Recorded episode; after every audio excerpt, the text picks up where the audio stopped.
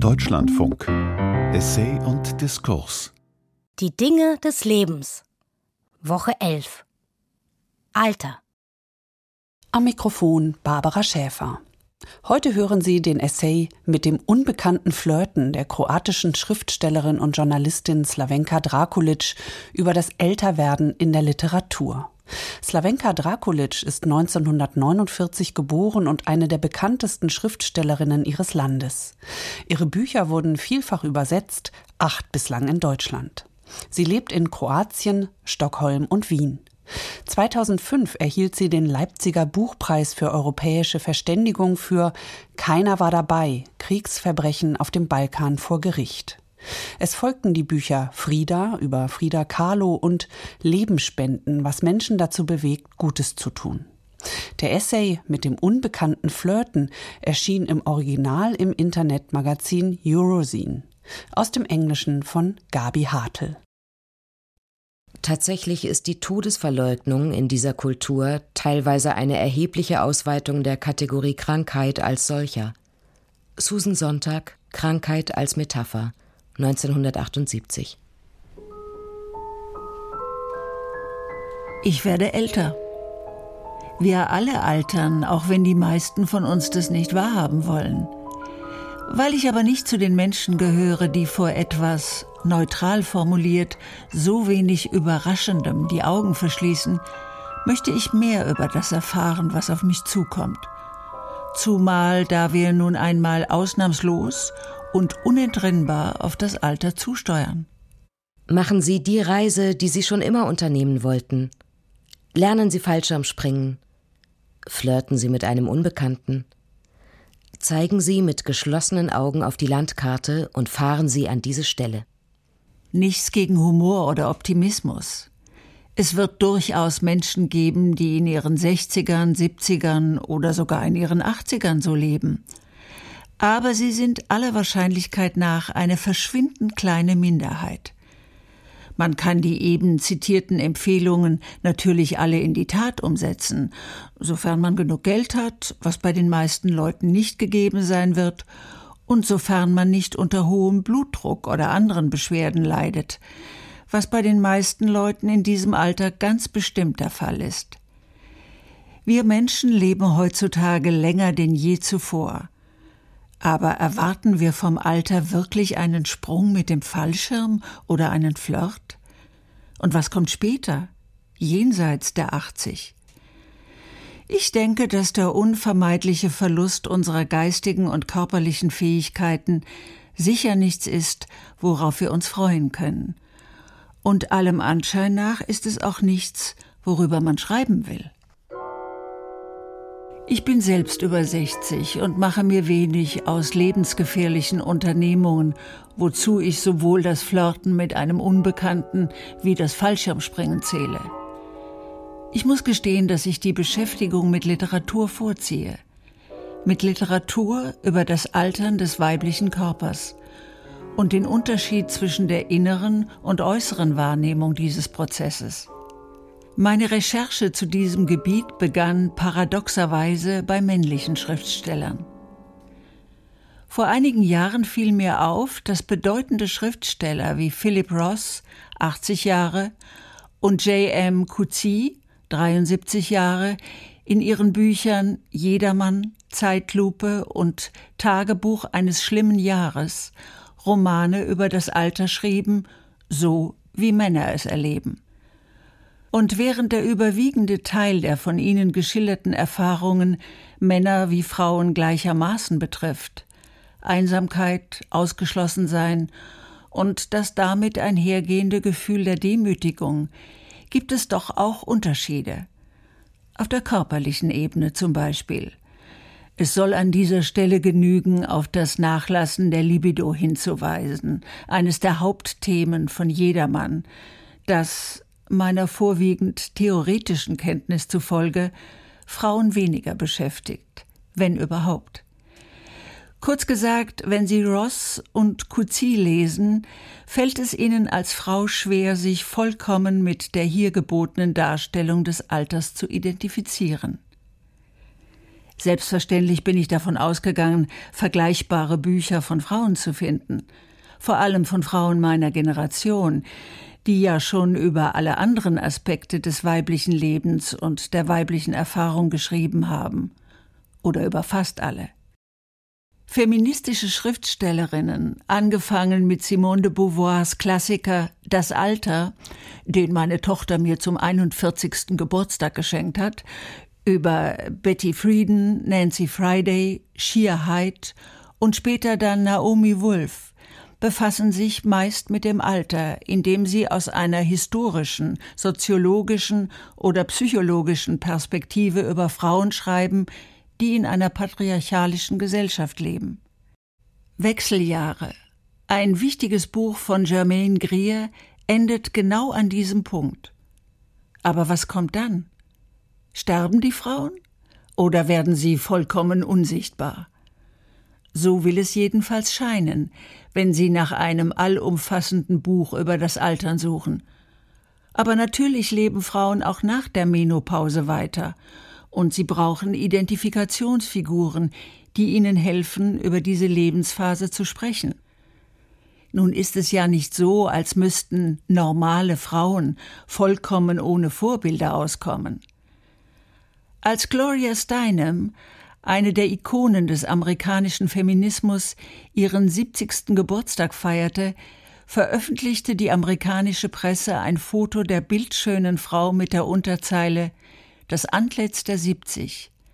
Als ein Journalist nach ihrer Beziehung zu Männern fragte, sagte sie Ich interessiere mich nicht für Partnersuche. Ich habe mich für einen Kreis von Wahlverwandten entschieden, dem auch ehemalige Liebhaber angehören, die Freunde geworden sind. Das ist herrlich. All die Gehirnzellen, die früher vorwiegend auf Sex gepolt waren, können sich jetzt mit anderen Dingen befassen. Ehrlich gesagt kommt es mir eher so vor, als seien von Anfang an gar nicht so viele Gehirnzellen auf Sex gepolt gewesen. Vielleicht war es sogar genau umgekehrt. Doch davon einmal abgesehen spricht die Tatsache, dass eine 70-jährige Frau überhaupt nach ihrer Beziehung zu Männern gefragt wird, Bände über unsere Gesellschaft und die Kultur, in der wir leben. Stimmt, Sie sieht aus wie 50 und soll als Role Model für das Alter herhalten, das den Sex ja nicht ausschließt. Verbirgt sich hinter dieser anspielungsreichen Frage vielleicht die Logik, dass, wenn Steinem es noch kann, jede Frau es kann? Doch Gloria Steinem ist eine seltene Schönheit, und wie viele von uns können das von sich behaupten? Dennoch steckt in dieser Vorstellung oder besser in dieser Propaganda. Ja, ich verwende das hässliche Wort absichtlich. Vielleicht der Gedanke, dass sie, auch wenn sie nicht mehr jung sind, doch zumindest so aussehen sollten. Weil alt auszusehen in unserer Gesellschaft nicht akzeptabel ist. Eine Gesellschaft, die immens fixiert ist aufs Aussehen, auf Jugendlichkeit, Produktivität, Aktivität und Sexualität.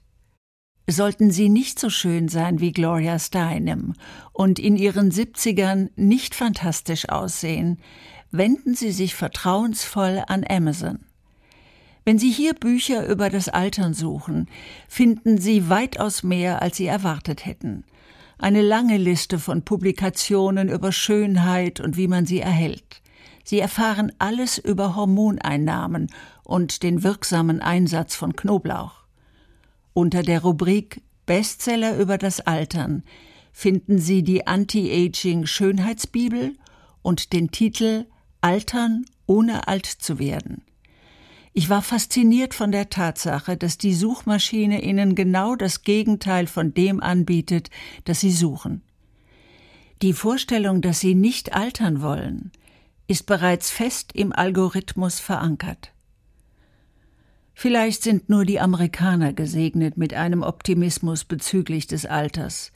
Diesem Optimismus, der es einem erlaubt, selbst im Alter von 70 oder 80 Jahren mit einem Unbekannten zu flirten oder, wer weiß, vielleicht auch noch mit 90. Problematisch an der Sache ist nur, dass sie dem Rest der Welt ihren Optimismus aufdrängen. Es gibt eine gigantische Schönheitsindustrie, die Frauen dabei hilft, dieses Ziel zu erreichen. egal ob emanzipiert oder weniger emanzipiert. Frauen sind leicht zu beeinflussen von der Mode, Kosmetik, Bodyshaping und Ernährungsindustrie. Und sie wissen, dass sie heutzutage nicht alt aussehen müssen. Unzählige Produkte stehen ihnen zur Verfügung. Sie müssen nur zugreifen und bezahlen. Tatsächlich war es noch nie so leicht wie heute, ihr Alter zu verbergen. Schauen Sie sich ein weiteres Vorbild an, Jane Fonda. Richtige Ernährung, Spezialgymnastik und Kosmetik, ganz zu schweigen von einem Little Bit of Plastic Surgery, und jede 76-jährige Frau kann 20 Jahre jünger aussehen. Das heißt, sie kann sich noch sehen lassen, ohne sich schämen zu müssen. Und darum gibt es auch keinen Grund, so alt auszusehen, wie sie sind. Im Gegenteil, es ist unanständig, sich gehen zu lassen. Nicht unhöflich, sondern anstößig, so als würde man in der Öffentlichkeit auf den Boden spucken oder Schlimmeres. Die vorherrschende Ideologie der ewigen Jugend und der immerwährenden Gesundheit, was wiederum ein anderer Ausdruck ist für Ewigkeit, legt nahe, dass es mit Hilfe der Wissenschaft nicht nur möglich ist, gut auszusehen, sondern auch jede Krankheit zu überwinden und dabei auch noch lange zu leben. Die neuesten Forschungszweige der Biologie, die Stammzellenforschung und die Glykobiologie sind im Kampf gegen das Alter bereits zum Einsatz gekommen. Ein auf Glykanen basierendes Kosmetikprodukt heißt anspielungsreich Forever Use Liberator, etwa Befreier der ewigen Jugend. Könnte dieser soziale Druck auf ältere Menschen, vor allem auf ältere Frauen, vielleicht der Grund dafür sein, dass Frauen keine literarischen Werke über ihr persönliches Älterwerden schreiben? Der Grund dafür, dass sie speziell bei diesem Thema so zurückhaltend sind? Der Grund dafür, dass das Altern in der Privatsphäre verhaftet bleibt und nicht öffentlich verhandelt wird? Für die weiblichen Generationsgenossinnen von Philip Ross und J.M. Coetzee scheint die Erfahrung des Alterns als literarischer Gegenstand jedenfalls nicht besonders interessant zu sein. Das ist merkwürdig, um nicht zu sagen ausgesprochen bizarr. Es entsteht ja geradezu der Eindruck, als sei das weibliche Leben zu Ende, sobald der Alterungsprozess einsetzt oder zumindest als hörte es auf, darstellungswürdig zu sein. Eine weitere Auffälligkeit ist in diesem Zusammenhang interessant. Die weibliche Literatur zu diesem Thema erschöpft sich fast vollkommen im Verfassen von Memoiren. Die bekanntesten Werke dieses Genres sind Diana Essels Irgendwo ein Ende vom guten Leben im Alter, Jane Millers Die magischen Jahre im Alter beginnt ein neues Leben und Caroline Heilbruns nicht ins Deutsche übersetzte Buch The Last Gift of Time Life Beyond 60. Doch das ist noch nicht alles. Sie schreibt Als ich 60 wurde, schaffte ich meine High Heels ab. Sehr interessant. Aber genau da, wo sie aufhört zu schreiben, würde ich gerne weiterlesen. Mit diesem einzigen Satz deutet sie eine ganze Serie von Geschichten an.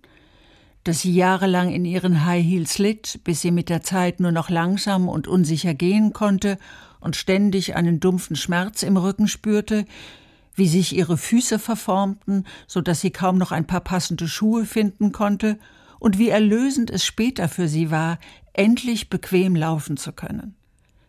Von dieser reichhaltigen Palette an Erfahrungen tupft sie nur einen einzigen Satz hin, den Rest müssen ihre Leserinnen sich denken.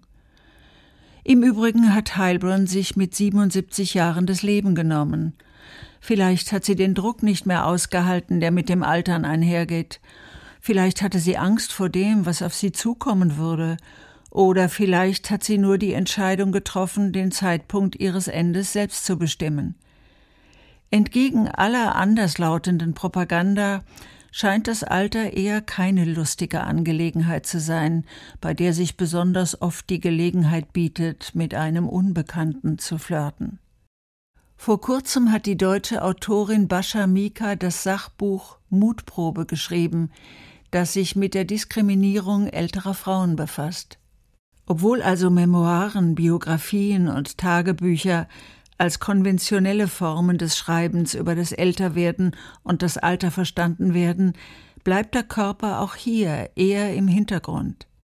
Betrachten wir das Beispiel der amerikanischen Lyrikerin May Sarton. In ihren Tagebüchern At 70, After the Stroke, Endgame notiert sie zwar sorgfältig, was jeden Tag passiert, ihre Stimmungsschwankungen und dergleichen, aber mit weitaus größerer Sorgfalt beschreibt sie die Veränderungen jeder einzelnen Rose oder Tulpe in ihrem Garten. Über die Veränderungen ihres Körpers nichts. Natürlich lesen wir schon auch, dass sie müde ist, nicht schlafen kann, keine Energie hat, aber sie äußert sich darüber nur sehr, sehr sparsam. Dabei ist der Körper nun einmal keine welkende Blume. Hier sind die Symptome ein wenig komplizierter, individueller, schmerzhafter. Eine Ausnahme im deutschsprachigen Raum ist vielleicht Silvia Bovenschen, die sich dem Thema in zwei Büchern nähert, dem Roman Nur Mut und der Autobiografie Älter werden, wobei sie den Körper und die Krankheit in den Blick nimmt. Ist es so schwer, das Altern des eigenen Körpers zu beschreiben? Es muss schon etwas dran sein an dieser Annahme, denn unter all den Autoren, die Wayne Booth 1992 in seiner Anthologie The Art of Growing Older Writers on Living and Aging versammelt hat, sind kaum einmal 20 Frauen vertreten. Dabei umfasst das Buch der Kunst des Alterns die Zeitspanne von Sophokles bis heute. Aber noch ist nicht alles verloren. Weitere Recherchen über das weibliche Schreiben zum Altern ergaben dann doch ein anderes Bild. Es scheint, dass Frauen zwar nicht über ihr eigenes Altern schreiben, dass sie aber durchaus einen Weg gefunden haben, um aus einer anderen Perspektive davon zu berichten. Viele Autorinnen befassen sich nämlich indirekt mit dem Altern, indem sie über Krankheit schreiben vor allem über Demenz und Alzheimer-Erkrankungen von Menschen in ihrem unmittelbaren Umfeld. Mütter, Ehemänner, Freunde und in ganz seltenen Fällen ist auch einmal ein Romanheld betroffen. Erstaunlicherweise greifen selbst Romanschriftstellerinnen bei diesem Thema auf das Genre Lebenserinnerung, Autobiografie und Tagebuch zurück. Auf der Amazon-Bestsellerliste wird die Literatur über Alzheimer und Demenz von Ratgebern angeführt, gefolgt von Biografien und Memoiren. Nur ein einziger Roman ist dabei. Mein Leben ohne gestern von Lisa Genova. Zwei sehr bekannte Autorinnen, die französische Schriftstellerin Annie Ernaux mit Je ne suis pas sortie de ma nuit und die amerikanische Schriftstellerin und Sachbuchautorin Mary Gordon mit Circling My Mother, a Memoir, befassen sich mit diesem Thema, also der Alzheimer- und Demenzerkrankung ihrer Mütter. Gordons Aussage zufolge ist ihr Buch weder eine Lebenserinnerung noch eine Autobiografie und ganz gewiss kein Roman. Das könnte man auch von Ernauds Werk sagen. Sie schreibt eine Art Tagebuch, kein richtiges Tagebuch allerdings, denn es liest sich wie Literatur. Sicher ist es kein Zufall, dass sich beide Autorinnen dafür entschieden haben, über Bewusstseinserkrankungen wie den Verfall ihrer Mütter zu schreiben, wie es auch kein Zufall sein wird, dass sie sich auf Demenz und Alzheimer konzentrieren, wie viele andere Schriftsteller auch, die meisten von ihnen Frauen. Gedächtnisverlust ist schon immer mit dem Alter in Verbindung gebracht worden. Doch Alzheimer ist eine neue Krankheit, die mit unserer neuerdings so hohen Lebenserwartung einhergeht. Die Menschen leben länger, sterben seltener an Herzinfarkten oder Infektionen, und viele leben lange genug, um dement zu werden. Alzheimer entwickelt sich zu einem neuen gesellschaftlichen Problem, einer Epidemie, wie David Schenk es in seinem Buch Das Vergessen, Porträt einer Epidemie nennt. Vielleicht lässt sich das literarische Interesse ja am besten anhand der Symptome dieser Krankheit erklären, dem langsamen Verlust des Kurzzeitgedächtnisses, dem Verlust der räumlichen Wahrnehmung, dem Verlust der Fähigkeit, sich auszudrücken und zu denken, Verluste über Verluste über Verluste. Im Fall von Alzheimer und dem Alter im Allgemeinen verliert der Mensch seinen Körper und seinen Geist. Das Altern ist, wie die Demenzerkrankung, ein degenerativer Prozess, und es ist tatsächlich schwierig, das Alter und die Krankheit zu unterscheiden. Neben den Symptomen des körperlichen Verfalls zählt der Gedächtnisverlust zu den packendsten Aspekten der Alzheimer-Erkrankung. Die Vorstellung vom Verlust des Gedächtnisses macht uns Angst, weil sie zusammenhängt mit der Vorstellung vom Verlust der Identität.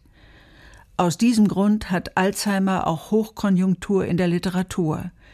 Während von der Krankheit eines Menschen erzählt wird, geht es um den Identitätsverlust dieses Menschen.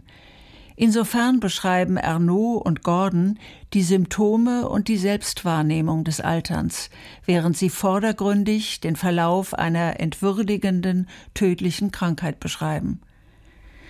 Ersetzt man in ihren Büchern das Wort Alzheimer durch das Wort alt, wird das Bild schärfer, was übrigens für jedes andere Werk aus diesem Umfeld gilt.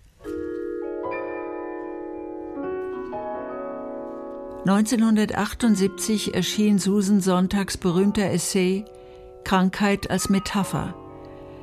Darin analysiert die Autorin eine Gesellschaft und ihren Umgang mit Krankheit, Tuberkulose und Krebs, und die Art und Weise, wie Krankheit romantisiert wird, mit Moral behaftet oder wie die Literatur des 19. und 20. Jahrhunderts sie mythologisiert, über Dickens und Stendhal zu Thomas Mann, Kafka, Gide, Orden und so weiter. Die moderne Gesellschaft wird von der Vorstellung beherrscht, dass die Menschen für ihre Gesundheit und Lebensdauer selbstverantwortlich sind – auch wenn die Wirklichkeit nicht ganz mit dieser Vorstellung übereinstimmt. Über eine neue Krankheit zu schreiben, ist also eine elegante Art, sich mit dem Tod und dem Sterben zu befassen. Das gilt vor allem für unsere Kultur, die den Tod, so Sonntag, als ein beleidigend bedeutungsloses Ereignis betrachtet. Allerdings, schreibt sie weiter, taugt nicht jede Krankheit zur Metapher. Herzkrankheiten sind Zeichen einer Schwäche, der Schwäche eines Menschen, der sich nicht um seine Gesundheit gekümmert hat, aber sie sind nicht abartig oder schändlich. Krebs, Tuberkulose und HIV sind abstoßend, schändlich und entwürdigend in ihren äußerlich wahrnehmbaren Symptomen. Es will mir so scheinen, als sei Alzheimer nun die neue Krankheit, die sich zur Metaphernbildung und damit zur Aufnahme in den literarischen Themenkanon eignet. Was die Krankheit auslöst, ist immer noch rätselhaft. Niemand ist immun gegen sie. Der Patient trägt keine Verantwortung für seine Erkrankung. Und es gibt noch kein Heilmittel. Indem man über Krankheit schreibt statt über Alter und Tod, ist es Susan Sonntag zufolge leichter, sie zu begreifen und gleichzeitig weiter in die gefährliche Welt des Todes und der Zerstörung vorzudringen. Damit ist gesagt, dass das Schreiben über Krankheit den Status eines legitimen Themas erreicht hat, hinter dem sich das Schreiben über Altern und Tod verbirgt. Es scheint also, als schrieben Frauen doch über das weibliche Altern, allerdings verschleiern sie den Alterungsprozess als moderne Krankheit, Demenz, Alzheimer und lassen ihn auftreten im Gewand des Nicht-Literarischen. Um diese Bücher zu finden, musste ich den Begriff in meiner Suchmaske ändern und alt durch Alzheimer ersetzen. So öffnete sich eine Tür in eine Welt voller Leid und Verfall, Entbehrung und unermesslicher Einsamkeit, in der es kein Flirten mit einem Unbekannten gibt es sei denn, der Unbekannte wäre ein Mensch im Spiegel des Badezimmers.